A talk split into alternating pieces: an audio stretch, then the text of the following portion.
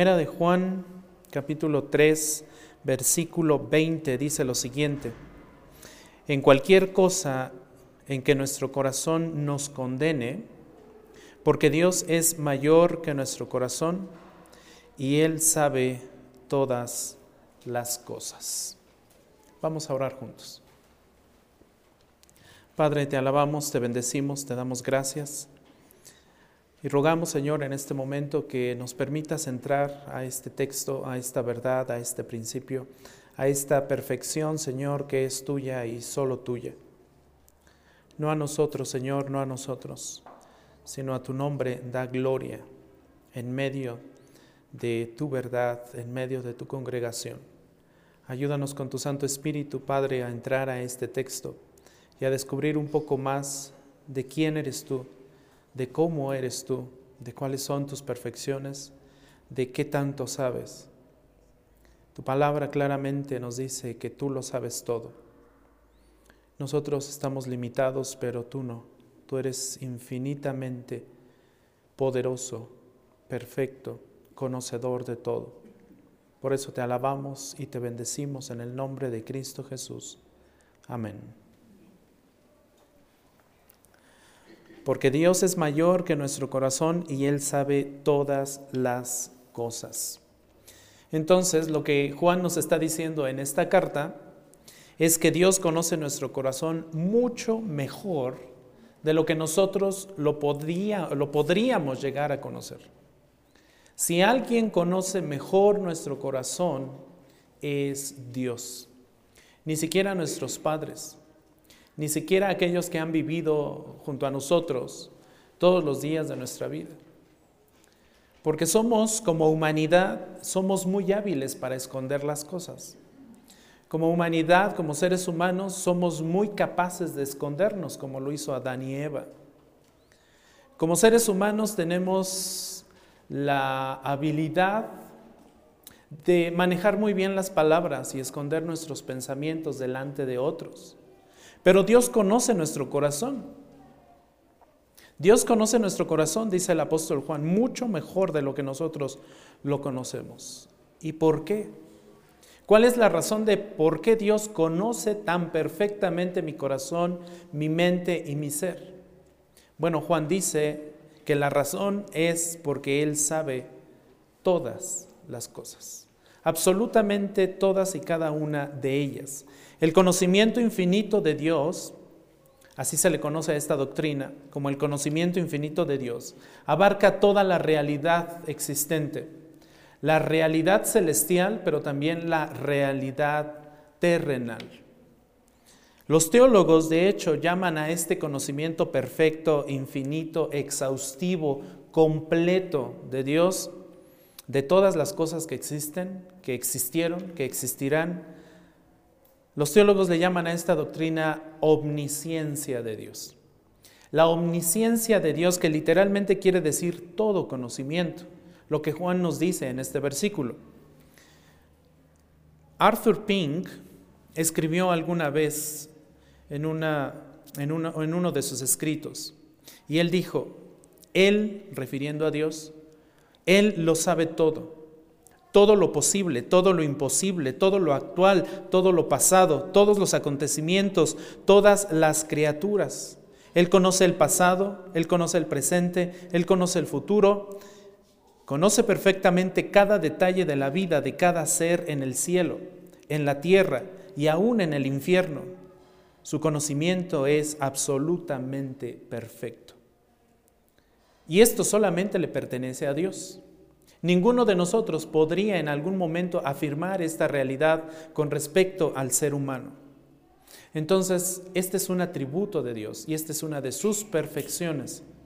Entonces, hablemos en primer lugar un poco de este conocimiento que pertenece al Dios Trino. Y es que esto es muy importante, porque el conocimiento perfecto y su omnisciencia no solamente pertenece a Dios Padre, la, palabra de Dios nos revela que pertenece al Hijo y pertenece también al Espíritu Santo. Cuando nosotros vamos al Antiguo Testamento y leemos en el libro de Éxodo, justo antes de que este pueblo de Israel fuera liberado de Egipto, eh, Dios envía a un emisario, envía a un libertador de nombre Moisés.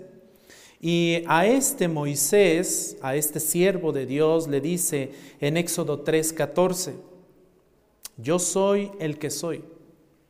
Y añadió, así dirás a los israelitas, yo soy, me ha enviado a ustedes. Moisés le había dicho a Dios, bueno, en primer lugar, Moisés se rehusaba a, ir a Egipto. Moisés ya había vivido en Egipto, había recibido educación de parte del gobierno egipcio. Tiene que huir, sale al desierto y del desierto es llamado por Dios para liberar a su pueblo. Y cuando Dios le llama, Moisés se resiste y le dice, no, yo no puedo ir. Yo no, no tengo la habilidad para hablar delante de los gobernadores de Egipto. Y Dios le tiene que decir, no te preocupes, yo voy a estar contigo. Tu hermano Aarón va a estar contigo, él te va a acompañar. Y en el diálogo que tiene Moisés con Dios, Moisés le dice, bueno, ¿y cómo me van a creer? El pueblo me va a preguntar que quién me envía.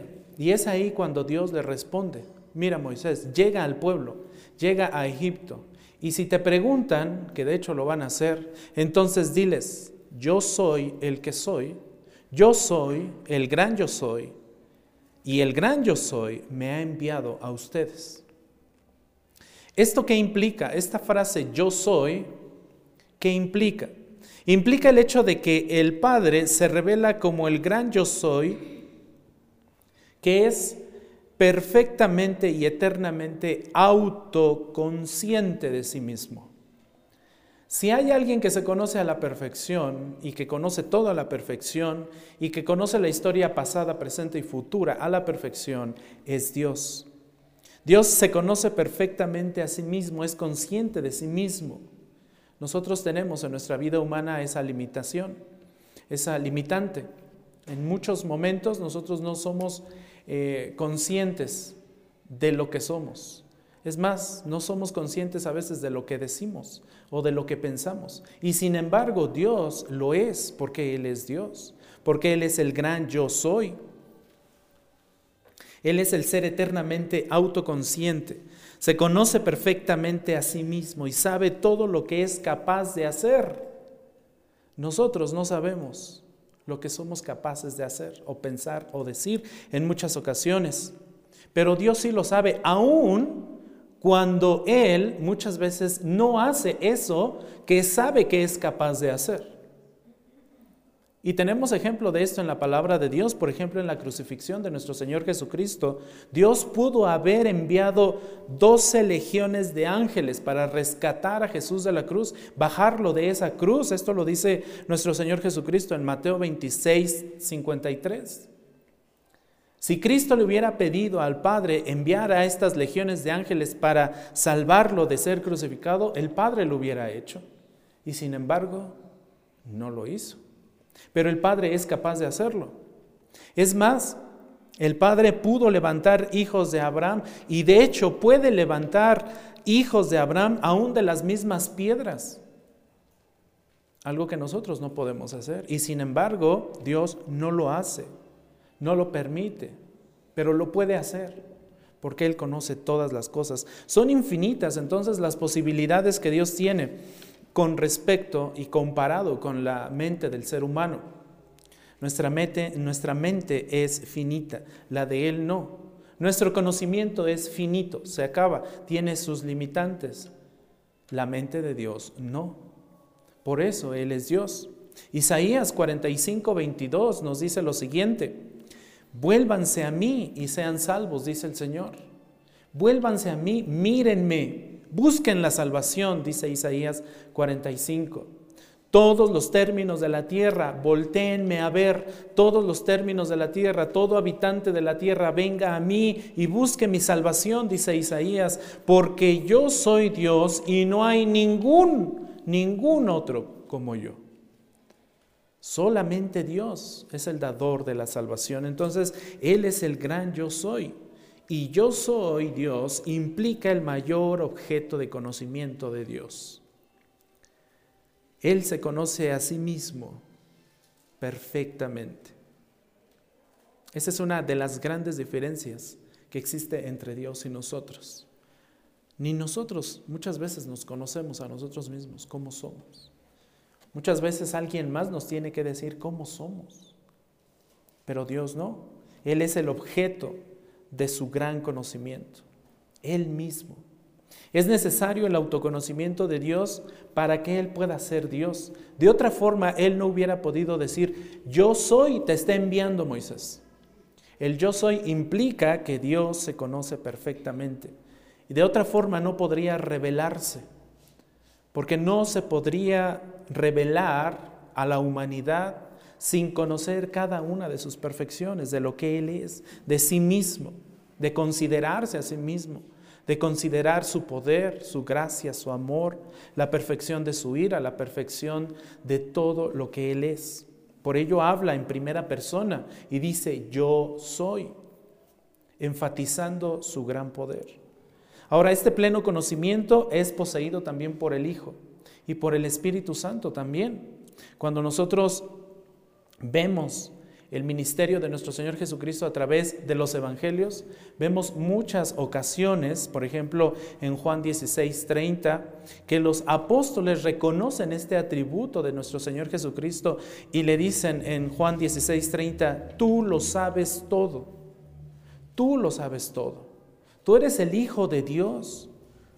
Entonces, el Hijo de Dios, nuestro Señor Jesucristo, a través de su ministerio, a través de, sus, de su predicación, a través de sus milagros, exhibe su gran poder, su gran conocimiento sobrenatural que no pertenece a este mundo y los apóstoles le reconocen como aquel que lo sabe todo. Y no solamente en Juan 16, 30, también en Juan 21, 17, le vuelven a decir lo mismo, tú lo sabes todo, absolutamente todo, tal conocimiento. Entonces es un distintivo de la deidad y solamente es una perfección de la deidad.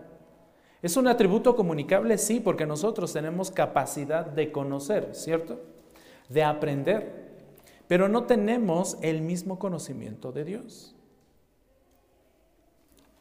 También el Espíritu Santo es omnisciente, todo lo sabe. No solamente el Padre, no solamente el Hijo, sino el Espíritu que habla las cosas que ha visto del Padre, que nos revela las cosas que ha visto del Hijo, que prepara y nos prepara para llegar al Padre en algún, en algún momento.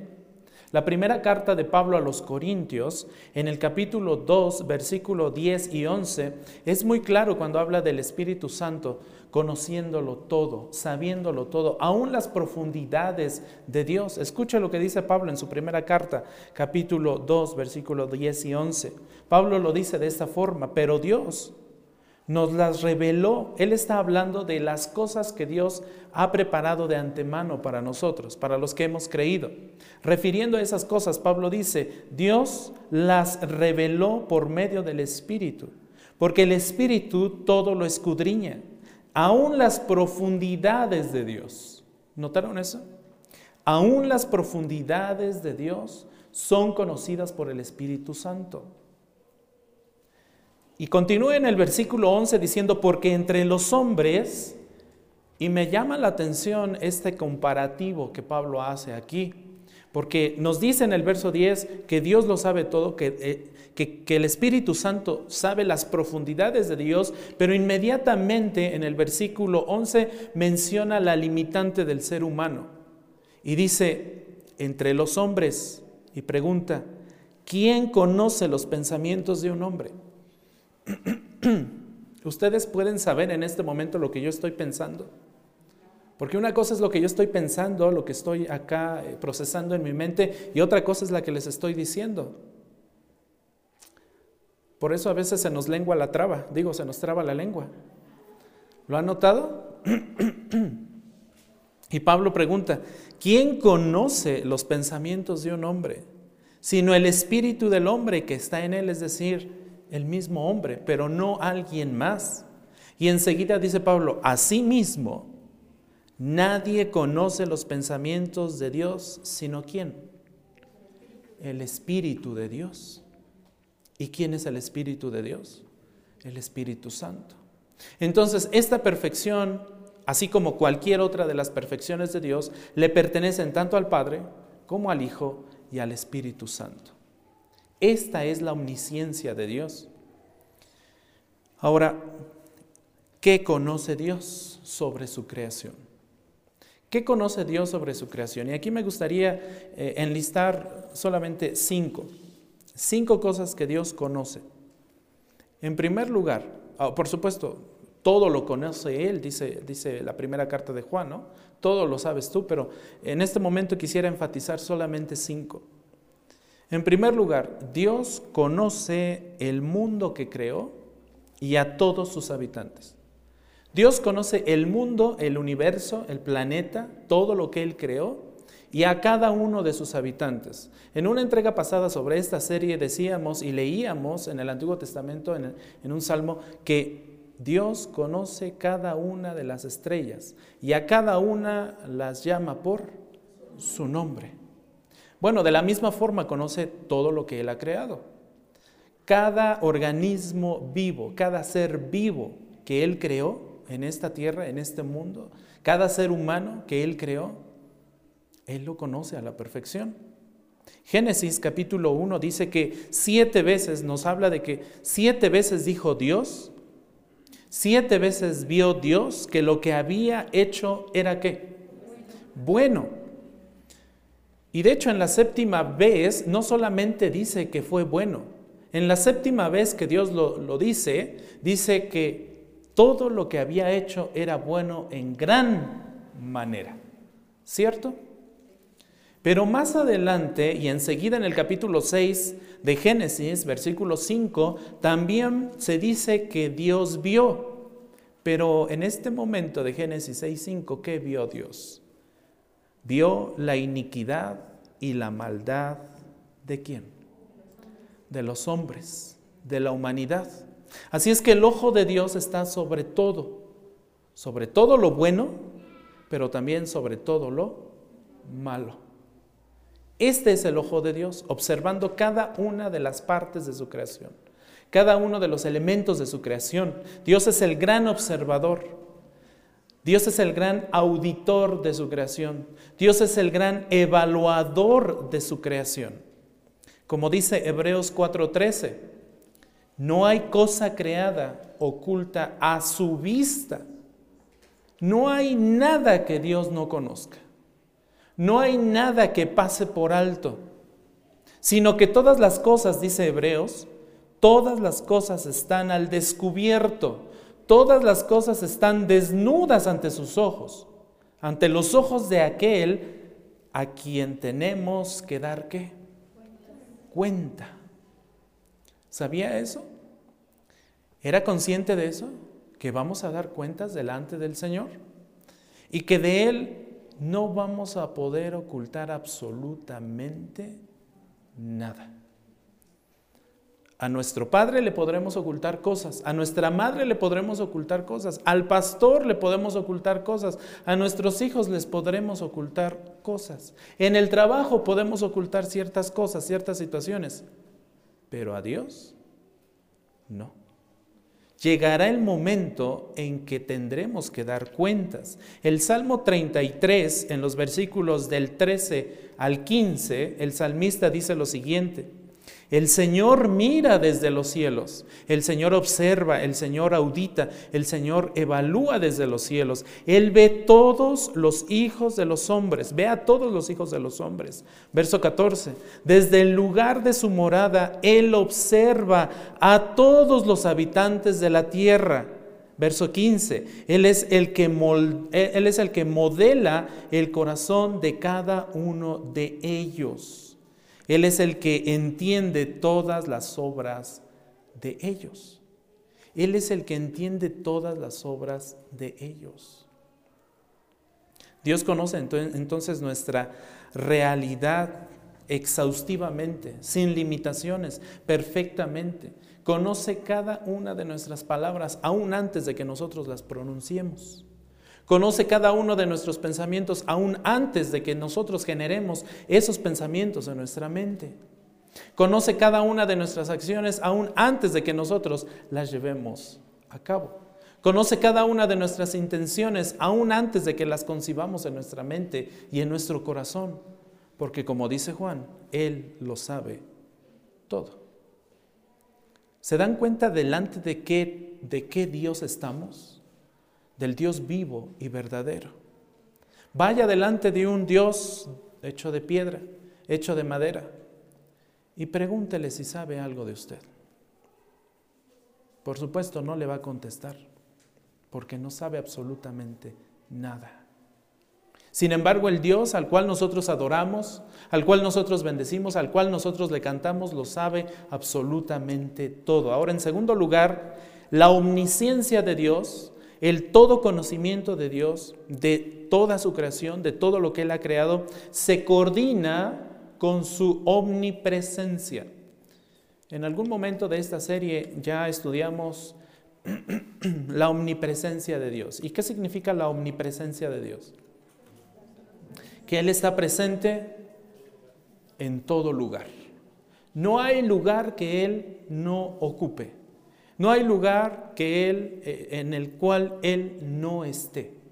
Él es omnipresente y su omnisciencia se coordina perfectamente con su omnipresencia. Proverbios 15.3 nos dice lo siguiente, en todo lugar, ahí está la omnipresencia, en todo lugar están los ojos del Señor.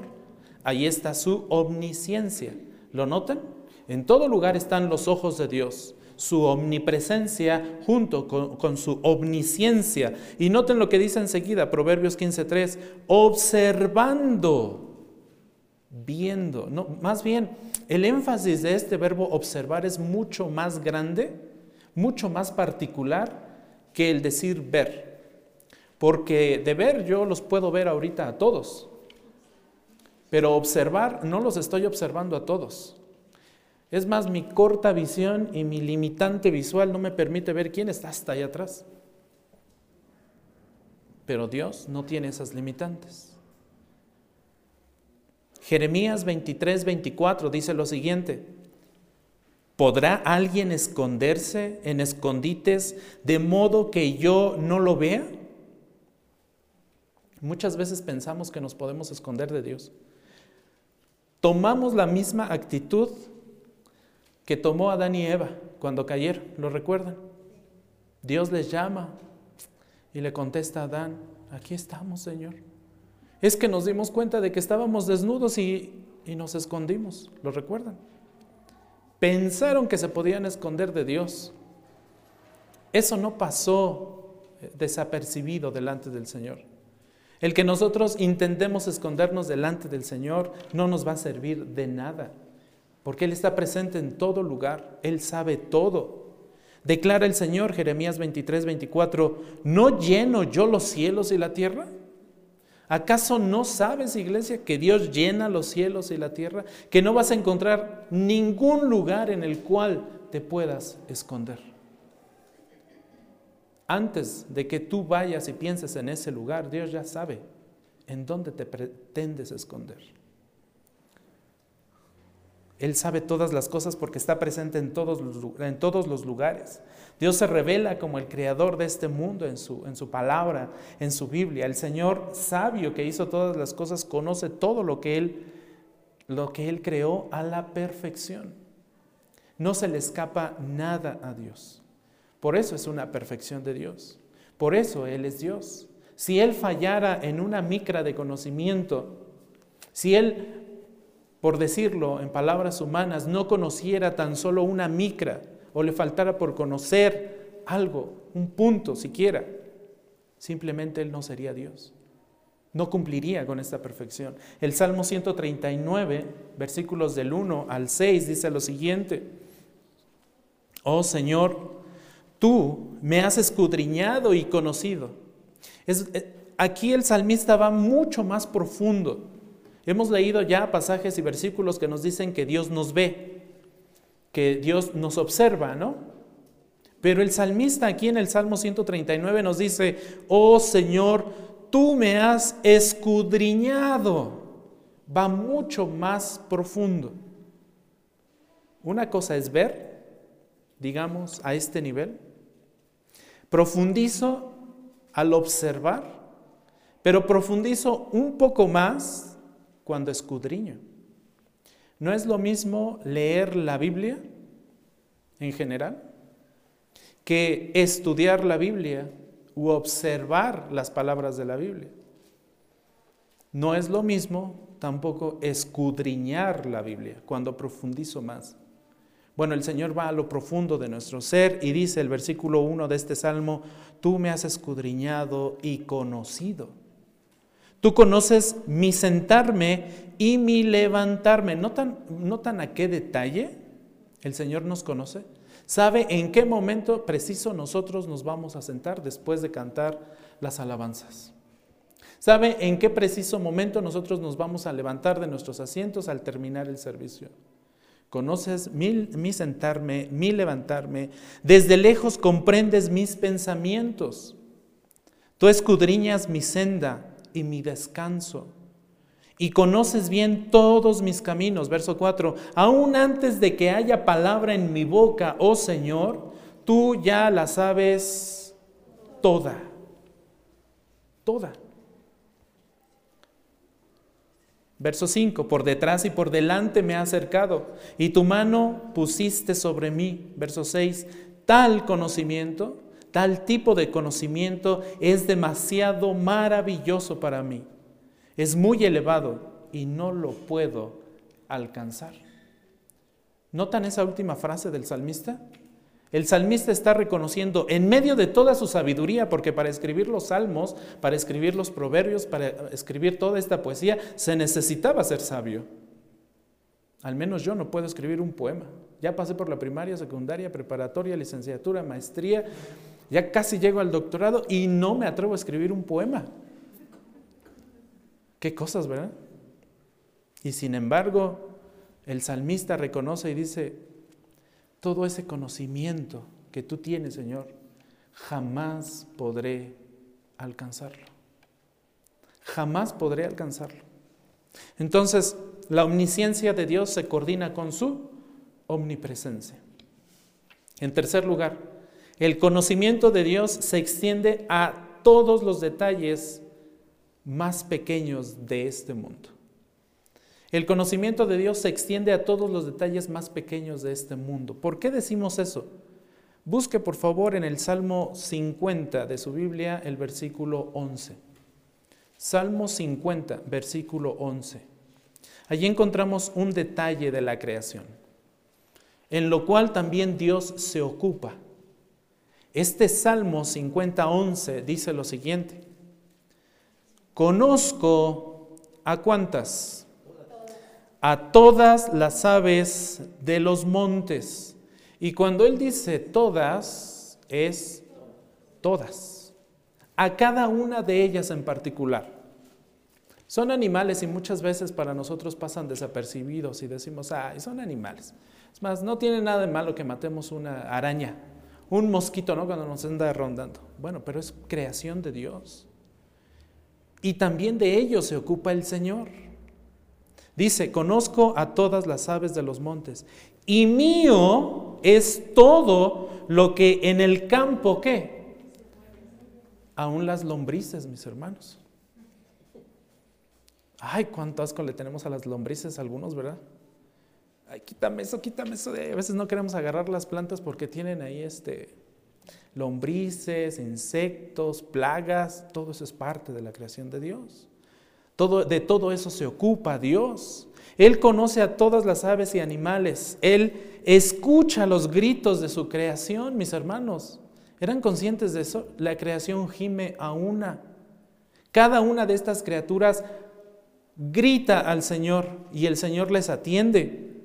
Es más, Él satisface cada uno, cada una de sus necesidades, aún de los insectos, aún de todos todas aquellas bacterias y virus que nosotros no podemos ni siquiera ver. Note lo que dice el Salmo 104, versículo 27. Salmo 104, versículo 27. Hablando de todas estas criaturas, hablando de los animales, específicamente aquí en el contexto de los leones, dice, todos ellos esperan en ti para que les des, ¿qué? Su comida. ¿En qué momento? a su tiempo.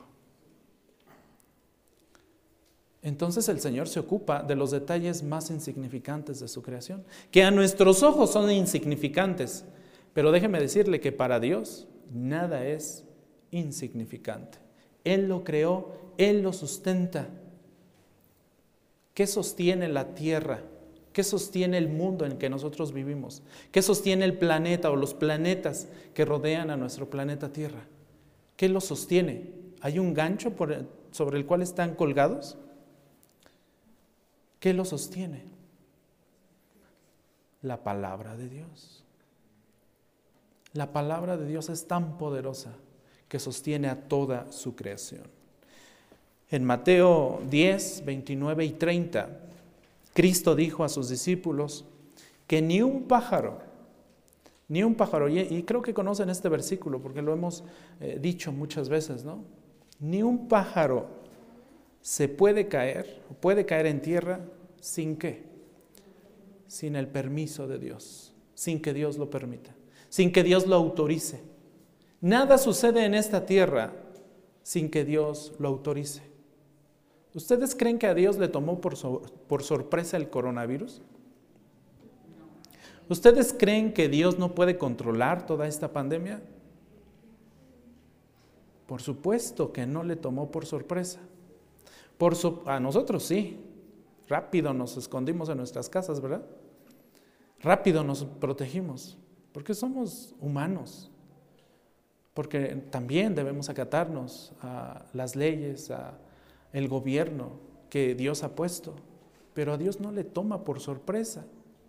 Él permite todo en su creación conforme a su voluntad, conforme a su tiempo, así como alimenta a, a su creación también en el tiempo perfecto, Él permitió que el virus de este coronavirus surgiera y contagiara. En su tiempo perfecto, Él permitió que muchos padeciéramos levemente o gravemente este virus. Pero nada está fuera de su control. Él lo sabe absolutamente todo. Es más, dice Mateo, que cada uno de nuestros cabellos está contado. ¿Usted sabe cuántos cabellos tiene? ¿No? ¿Nadie sabe cuántos cabellos tiene aquí? ¿Nadie? Se los voy a dejar de tarea. Próximo domingo no entran al servicio. No, no es cierto. Perdón, mi pastor, me emocioné. Sería difícil saber cuántos cabellos tenemos, ¿no? Pasaríamos horas y horas contando cada uno de ellos. Y mientras llegamos a un número, pues ya se nos cayó el cabello, más o menos 60, 70 cabellos, o algunos mucho más, ¿no? Se nos caen al día. Realmente es difícil para nosotros. Pero Dios conoce cada uno de nuestros cabellos, de nuestras canas también. Número cuatro, Dios, el Dios omnisciente, es Señor y juez de toda la tierra. Gracias a ese conocimiento que Él tiene. En Proverbios 5:21 nosotros encontramos esto. esto. Ay, se me está lenguando la traba, mis hermanos. Proverbios 5:21. Pues los caminos del hombre están delante de los ojos del Señor, y Él observa todos sus senderos, todos sus caminos. Los caminos del hombre están delante del Señor. Él observa, ese verbo es importante, el verbo observar, o como dice la Reina Valera 60, examina. Ese verbo es importante. Él no solo ve todas las cosas, sino que observa. Aquí la palabra griega de la cual se traduce este verbo observar o examinar es palas. Y también se puede considerar uh, la traducción de pesar, reflexionar o juzgar. Este versículo bien podría y bien pudo haberse traducido como los caminos del hombre están delante de los ojos del Señor y Él juzga todos sus senderos, todos sus caminos. Entonces el Señor observa, el Señor considera, el Señor examina, el Señor pesa, el Señor reflexiona, el Señor juzga cuidadosamente cada una de las acciones humanas, cada, uno de cada una de nuestras acciones, cada uno de nuestros pensamientos, cada una de nuestras intenciones. Él pesa, examina, sabe, analiza. Eso es lo que está indicando este, esta, esta palabra hebrea. Su conocimiento debería humillarnos, debería motivarnos en todo momento, en medio de nuestras circunstancias. debería motivar nuestra conciencia con un sentido de responsabilidad, porque a eso tendemos también mucho nosotros como seres humanos, a ser irresponsables en lo que pensamos, a ser irresponsables en la forma en la que hablamos, a ser irresponsables en la forma en la que actuamos, porque no somos plenamente conscientes de que Dios lo sabe todo y de que en algún momento, porque llegará el momento, en que Dios va a juzgar cada uno de nuestros pensamientos. Cada uno de nuestros pensamientos. Por eso, ¿ustedes recuerdan a Ana? ¿Quién fue Ana? La esposa del Cana, mamá de Samuel. Ana hace una recomendación y más bien una advertencia. En el primer libro de Samuel, en el capítulo 2, versículo 3, Ana nos dice lo siguiente. Dice Ana, no se jacten más ustedes con tanto orgullo. No se jacten con tanto orgullo, dice Ana. Eh, eh, Reina Valera 60 me parece que dice grandeza y altanería. No se jacten de esa grandeza, iglesia.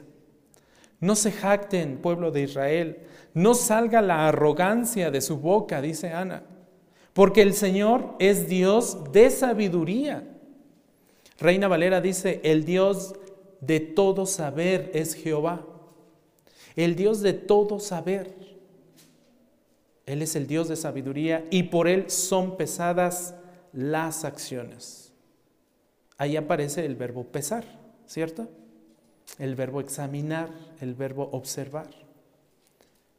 Él lo analiza todo. Él sabe todo. Y de eso, iglesia, debemos ser plenamente conscientes en todo tiempo. Créanme que este principio de vida, cuando nosotros ah, conocemos la omnisciencia de Dios y sabemos que Él lo sabe todo, nos hace pensar dos veces antes de emitir un juicio, antes de decir algo, porque sabemos que estamos siendo observados aún en nuestra mente. Muchas veces las palabras no salen de nuestra, de nuestra boca, ¿no? Pero ¿qué tal los pensamientos, cómo nos revolotean por acá? ¡Wow! Que si pudiéramos decir todo eso que no decimos, pero que tenemos en la mente, se escribirían libros y libros y libros. ¿Cierto o no? Nos engañamos a nosotros mismos nuestras intenciones ahora sí, de la abundancia del corazón, ¿qué? Habla la boca. Por eso Jeremías en el capítulo 32, en el versículo 19, dice, Él es grande en consejo y poderoso en obras, cuyos ojos están abiertos sobre todos los caminos de los hijos de los hombres. Sus ojos están abiertos sobre todos los caminos de los hijos de los hombres para dar a cada uno, y note esto, por eso quise citar este versículo aquí de Jeremías 32. Porque así como el Señor conoce cada uno de nuestros pensamientos y todo lo que tiene que ver con su creación, noten lo que dice Jeremías, para dar a cada uno conforme a sus caminos y conforme al fruto de qué?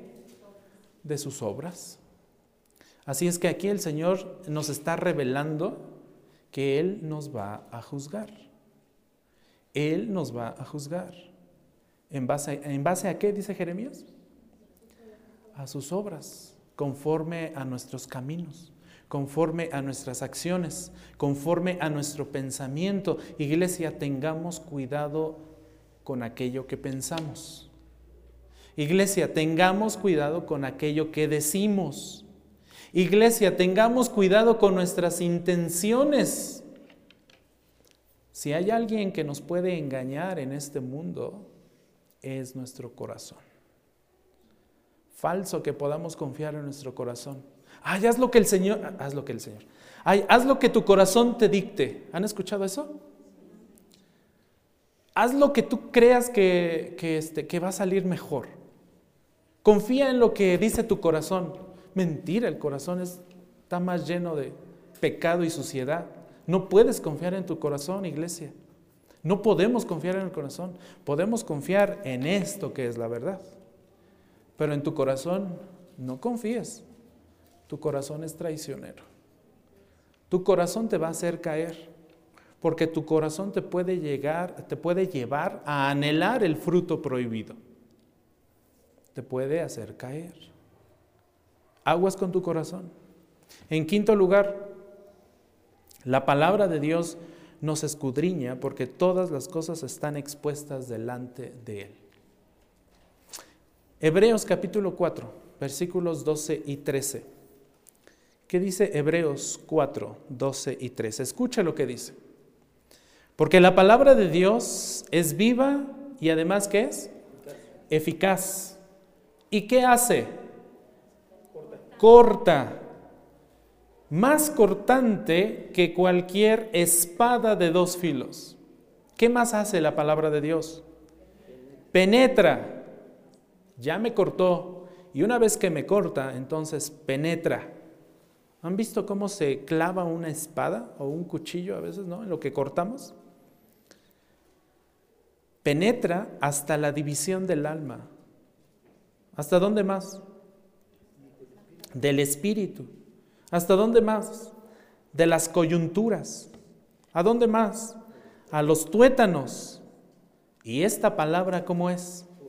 Poderosa para qué? Hay un propósito por el cual esta palabra que usted tiene en sus manos es poderosa. ¿Para qué?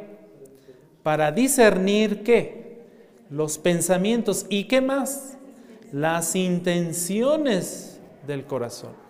¿Ve por qué no puede confiar en su corazón?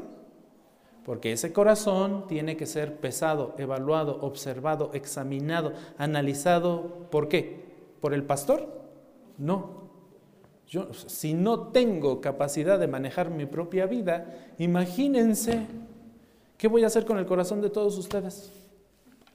Aquí tienen la herramienta para pesar su corazón. Aquí tienen la herramienta para evaluar las intenciones de su corazón. Noten lo que dice el verso 13. No hay cosa creada que oculta a la vista de Dios.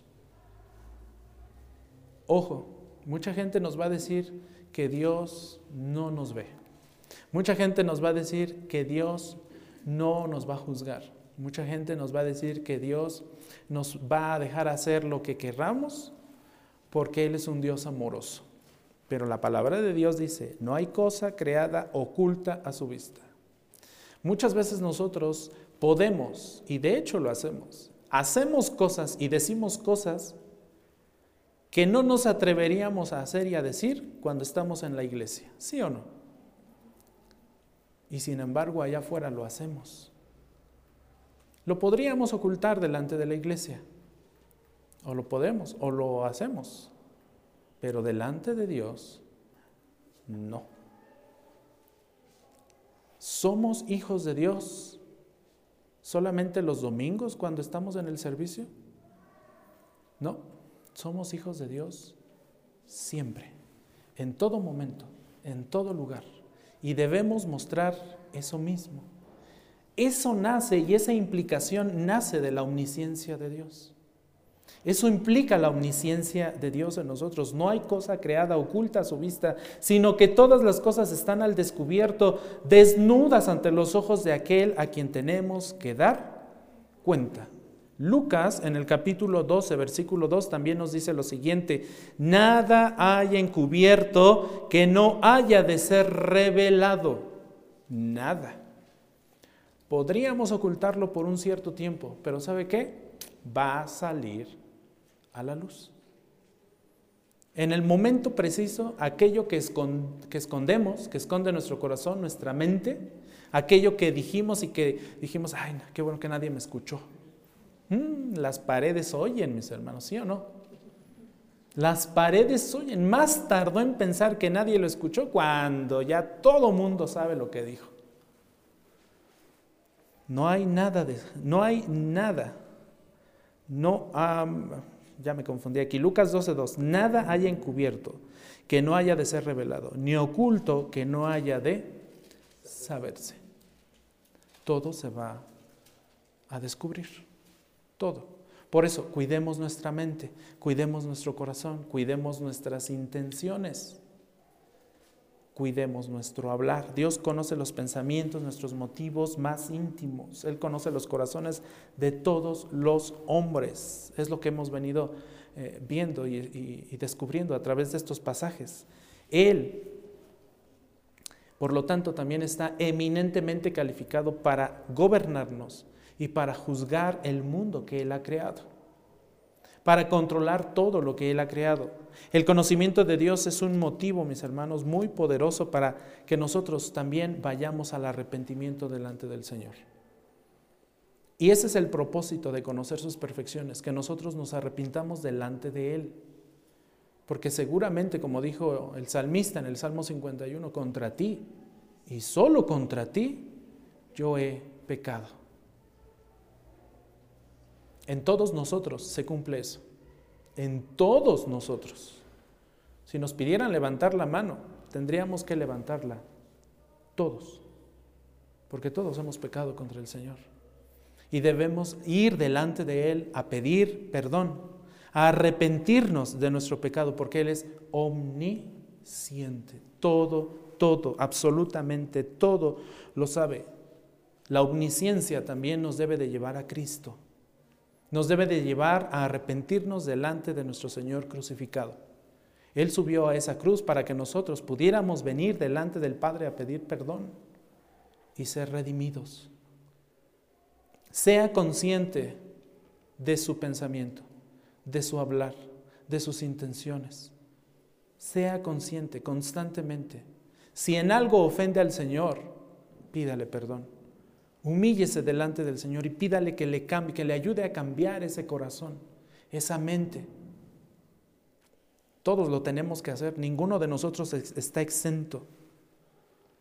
Si alguno remotamente que no existe y que nunca se dará, pudiera llegar a ser totalmente limpio delante del Señor, que no es solamente nuestro Señor Jesucristo. Entonces, alguno de nosotros pudo haber subido a la cruz, pero no, ninguno de nosotros pudo, ni puede, y mucho menos podrá. Solamente hay uno, que es Cristo.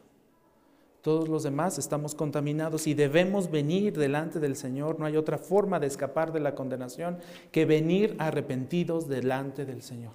Si usted no ha creído en el Señor que todo lo sabe, crea hoy. Es el tiempo de creer, el tiempo se está acabando, el tiempo de la gracia se está acabando. Crea en Cristo, de otra forma usted será condenado o condenada. El Señor todo lo sabe y nada, nada quedará oculto. Llegará el momento en que todos nosotros tendremos que dar cuenta delante de aquel que todo lo sabe y todo lo juzga. Tres implicaciones, y con esto termino, de la omnisciencia de Dios. La primera implicación, vivamos una vida de piedad sincera. Vivamos piadosamente. ¿Cuesta trabajo vivir piadosamente? Sí. Nadie dijo que vivir piadosamente delante del Señor sería fácil. Nadie. Bueno, hay algunos que sí predican eso. Ven a Cristo y todos tus problemas se te van a solucionar. Se te van a aumentar.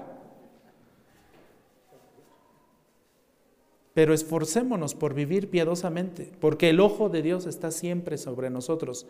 Apocalipsis 2, versículo 18 dice, y nos habla del, del, ojo de Dios, y nos dice, el Hijo de Dios que tiene ojos como llama de fuego. Vean cómo están descritos aquí los ojos de Dios. Ojos como llama de fuego. Y luego más adelante en Apocalipsis 2, 23, eh, Juan dice, todas las iglesias Obviamente es el contexto de las siete iglesias del Apocalipsis, pero esto aplica muy bien para nosotros. Todas las iglesias sabrán, sabrán que yo soy. Hace rato hablábamos del yo soy, ¿no? En Éxodo, de cómo se reveló el Padre. Bueno, Juan dice, todas las iglesias sabrán que yo soy el que escudriña, el que pesa, el que juzga las mentes y los corazones, y les daré a cada uno según qué? Sus obras. El Señor nos va a juzgar. El Señor también nos va a recompensar en su momento en el momento que Él ya tiene determinado para cada uno de nosotros. Iglesia, esforcémonos en vivir piadosamente. Y vivir piadosamente implica pensar, implica actuar, implica hablar conforme a la escritura. En todo momento, en todo lugar, en todo tiempo, todos los días de nuestra vida están siendo observados por estos ojos de llama de fuego de Dios. Todos los días, cada segundo. Por eso también, y esto concuerda muy bien con la enseñanza de la Escritura, de que todos nuestros días están contados, ¿cierto o no? Salmo 139. Job nos dice que cada uno de nuestros meses está ya determinado. Es decir, mis hermanos, iglesia, nadie de nosotros se va a ir antes y tampoco nadie se va a ir después del momento que Dios ya determinó para llamarnos a su presencia. Pase lo que pase, nos vamos a ir en el momento perfecto que Dios ya determinó. Él lo sabe todo. Y mientras estamos aquí, entonces agrademos a Dios con nuestra conducta externa, sí. Agrademos a Dios con nuestra conducta externa, pero sobre todo Agrademos a Dios con nuestra conducta interna. Por eso Él pide una adoración, ¿cómo? En espíritu y en verdad, que en automático va a generar que mi conducta externa sea diferente. Y que los que me ven allá afuera realmente digan, Él es hijo de Dios o ella es una hija de Dios. Por eso es tan importante la doctrina de la omnisciencia de Dios, porque nos enseña a vivir piadosamente. Nos ayuda a esforzarnos en vivir piadosamente. Vivamos con, devoción, vivamos con servicio delante de Dios, vivamos con la mejor actitud delante de la iglesia, pero vivamos también en espíritu y en verdad, que es lo que el Señor ve, es lo que el Señor recompensará. Una segunda implicación Muchos de nosotros vamos a ser acusados injustamente. Muchos de nosotros vamos a ser acusados falsamente. Muchos, a muchos de nosotros se nos van a levantar eh, malos, ah, ¿cómo, se dice? Se me fue el término. falsos testimonios. Se van a decir cosas de nosotros que son falsas. Y seguramente ya lo hemos vivido. Porque la mente humana maquila, mis hermanos, ¿eh? Uf, vuela. Para inventar, eh, la, humanidad es muy creativa. Eso es bueno. Porque la humanidad crea historias con tres segundos que observe el ser, eh, el ojo del ser humano, una escena, una fotografía, una situación, una circunstancia que esté pasando, uff, la mente humana vuela y empieza a crear historias que no son, pero que muchas personas creen que son. ¿Cierto o no? En, ese momento, cuando seamos acusados falsamente de malas acciones, de malas actitudes, de malos pensamientos, tranquilícese, mi hermano. Yo sé que el coraje nos, nos puede ganar. El enojo se va a hacer presente. ¿Sí o no?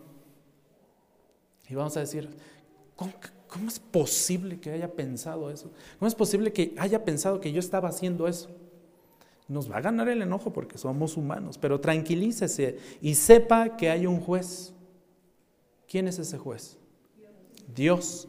Un juez de toda la tierra, y ya vimos de qué se ocupa Dios, aún de los detalles más pequeños, insignificantes a nosotros, pero para Él muy significantes.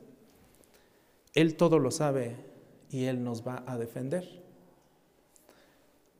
Sigan el ejemplo de Cristo cuando pase eso. Cristo nos dio este ejemplo. Eh, eh, y de hecho, Pedro en su primera carta nos dice lo siguiente, Pedro 2, primera de Pedro 2.23. Dice Pedro, cuando los ultrajen, dice Pedro, es decir, cuando alguien se atreva a levantar falso testimonio de ustedes, cuando los acusen falsamente, dice Pedro, y quien cuando lo ultrajaban, hablando de Cristo, cuando lo acusaban falsamente, cuando muchos se atrevieron a decir que Cristo hacía los milagros que hacía gracias al poder de Satanás. Bueno, cuando lo ultrajaban, dice Pedro, no respondía ultrajando, algo que nosotros muchas veces estamos tentados a hacer. Cristo no respondió así. Cristo no respondió de la misma manera, dice Pedro. Cuando padecía, no amenazaba. Algo que nosotros también tendemos a hacer, ¿cierto o no? Se, nos facilita y se nos da. Fluimos cuando se nos presenta la, la oportunidad. Dice Pedro, sino que se encomendaba a aquel que juzga con justicia. ¿Y quién es aquel que juzga con justicia? Dios el Dios que todo lo sabe. Cuando nos encontremos en una situación así, donde alguien nos acusa falsamente, tomemos el ejemplo de Cristo. No nos apresuremos a responder, a actuar, a pensar, a decir. No nos apresuremos en nuestras intenciones, porque hay un juez que todo lo sabe y Él nos hará justicia. Él nos defenderá. Y aparte, nuestra buena conciencia también nos dará la fuerza nuestra buena conciencia de que no hemos realizado aquello que se nos que, se dice que hemos realizado, nos sostiene, es nuestra fortaleza, es nuestro escondite. Cuando estamos claros delante del Señor, cuando estamos limpios delante del Señor, mire, iglesia, la gente va a hablar y nunca va a terminar de hablar. Que porque traje traje azul hoy, a muchos no les gustó. No estoy diciendo que de aquí. Que porque no traje traje negro, ay, es que no traje traje negro. Es que la corbata, ay, esa corbata toda fea. ¿Por qué? Si sabe que lo están transmitiendo y se trae esa corbata. Mire, la gente va a hablar y no va a dejar de hablar nunca. Usted tiene al Dios Todopoderoso que le va a defender confíe en Él. Sea transparente delante de los hombres, pero sea mucho más transparente y fiel a su Señor. Que el mundo ruede si quiere. Es más, el mundo no va a dejar de, girar hasta que el Señor lo determine. El mundo va a, seguir, girando sobre su propio eje. La gente va a seguir hablando. Que hable todo lo que quiera la gente. Mientras usted esté bien con el Señor, es importante eso. Tercera implicación. No caigamos en la tentación de creer que Dios nos ha olvidado. Cuando nos enfrentamos a situaciones difíciles en la vida, a una enfermedad muy grave que nos puede llegar incluso a, meter a la sala de terapia intensiva, tendemos a pensar que Dios se olvidó de nosotros. Cuando estamos en una situación muy fuerte del trabajo, de la empresa, de los negocios, económicamente, cuando las cosas no van bien, tendemos a pensar que Dios se olvidó de nosotros, ¿sí o no? Cuidado con ese pensamiento, cuidado con esa tentación, porque no es así. El segundo libro de Reyes, en el capítulo 20, versículo 5, dice lo siguiente, he escuchado tu oración y he visto tus lágrimas, dice el Señor. Ustedes seguramente han notado que muchas veces oramos por mucho tiempo por algo en específico. A veces Dios nos responde al instante, ¿sí o no? Y arregla las cosas tan maravillosamente que decimos, wow, yo estaba haciendo un mar de un problemita y al siguiente día ya se solucionó todo. A veces el Señor tiene que decir, a ver, sí te voy a ayudar, pero espérate tantito. O a veces te va a decir el Señor, ¿sabes qué? De plano, ¿no? No, o sea, eso no va conforme a mi voluntad. No lo voy a hacer. Sin embargo, Él escucha nuestra oración. Él ve nuestras lágrimas. Y dice en, el segundo libro de Reyes 25, yo les voy a sanar. Yo los voy a sanar. Sé lo que están pasando, sé lo que están viviendo, sé lo que están ah, haciendo otros con ustedes. Sé todo sobre ti. Sé que es bueno para ti, sé que es malo para ti. Yo te voy a proteger. En Isaías 40, 27 al 31, Isaías fue muy claro con esto. Dice, ¿por qué dices Jacob y afirmas Israel? Escondido está mi camino del Señor y mi derecho pasa inadvertido a Dios. Esto es lo que muchos de nosotros también decimos muchas veces. Ya Dios se, se olvidó de mí, Dios. Ya Dios ya no me quiere ver, ya no me quiere escuchar, ya me cansé de orar, ya me cansé de eh, pedirle, eh, no me saca del hoyo en el que estoy, estoy bien enfermo, ya perdí el trabajo, ya no tengo dinero, Dios se olvidó de mí. Es lo que está diciendo Isaías. Cuando te atrevas a decir, cuando te atrevas a decir eso, escucha lo que dice Isaías verso 28. ¿Acaso no lo sabes? ¿Es que no lo has oído? Como diciendo Isaías, a ver, lo has escuchado tantas veces y no lo quieres creer. No quieres creer en aquel que es capaz de salvarte. El Dios eterno, el Señor, el creador de los confines de la tierra, no se fatiga y mucho menos se qué, se cansa su entendimiento, su conocimiento, su sabiduría, su inteligencia es inescrutable, no lo podemos entender, como dijo el, salmista, no lo podremos alcanzar. Verso 29, Él da fuerzas a quién? Al fatigado. Iglesia, nos vamos a cansar en algún momento. Yo hoy vengo cansado, no sé ustedes, pero yo sí vengo cansado, ¿eh? Es más, hace ratito el hermano Iván este, me preguntó que cómo venía hoy, porque hace, hace ocho días también le dije, no, vengo bien cansado. Sí, dice, lo veo bien agüitado. Pues sí, nos cansamos de lo que hacemos, sea lo que hagamos, nos cansamos. La vida a mi edad ya no es fácil, mis hermanos. Pero el Señor da fuerzas a quién? Al fatigado. Dice, y al que no tiene fuerzas aumenta él vigor. Verso 30. Aún los mancebos se fatigan y se cansan, y los jóvenes tropiezan y vacilan. Y note la diferencia en el verso 31. Pero los que esperan en el Señor renovarán, ¿qué? Entonces Dios no te ha olvidado.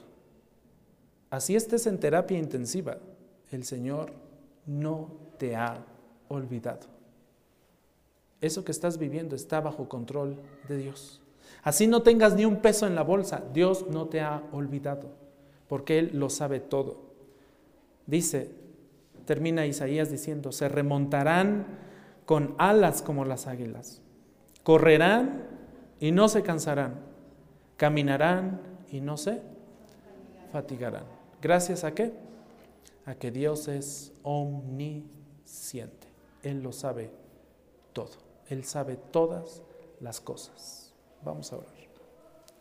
Padre, te alabamos, te bendecimos, te damos gracias. Te alabamos, Señor, porque eres omnisciente, eres omnipresente, eres todopoderoso. Porque, Padre, si nosotros no te tuviéramos a ti, ¿a quién podríamos acudir? Tú nos das las fuerzas cuando tenemos debilidad, tú nos das el poder cuando no podemos más. Tú nos haces volar como las águilas cuando estamos totalmente desfallecidos. Tú nos provees de todo, de, todo aquello que nosotros necesitamos, aún antes de que nosotros te lo pidamos, Señor, tú ya sabes todo. Gracias, Padre, por tu poder, por tu amor, por tu gracia y tu misericordia hacia cada uno de nosotros en esta iglesia. Ayúdanos a seguir viviendo, Señor, piadosamente Ayúdanos a confiar en ti cuando seamos acusados con un falso testimonio. Ayúdanos, Señor, a nunca caer en la tentación de pensar que tú nos has olvidado. En Cristo Jesús te damos gracias. Amén.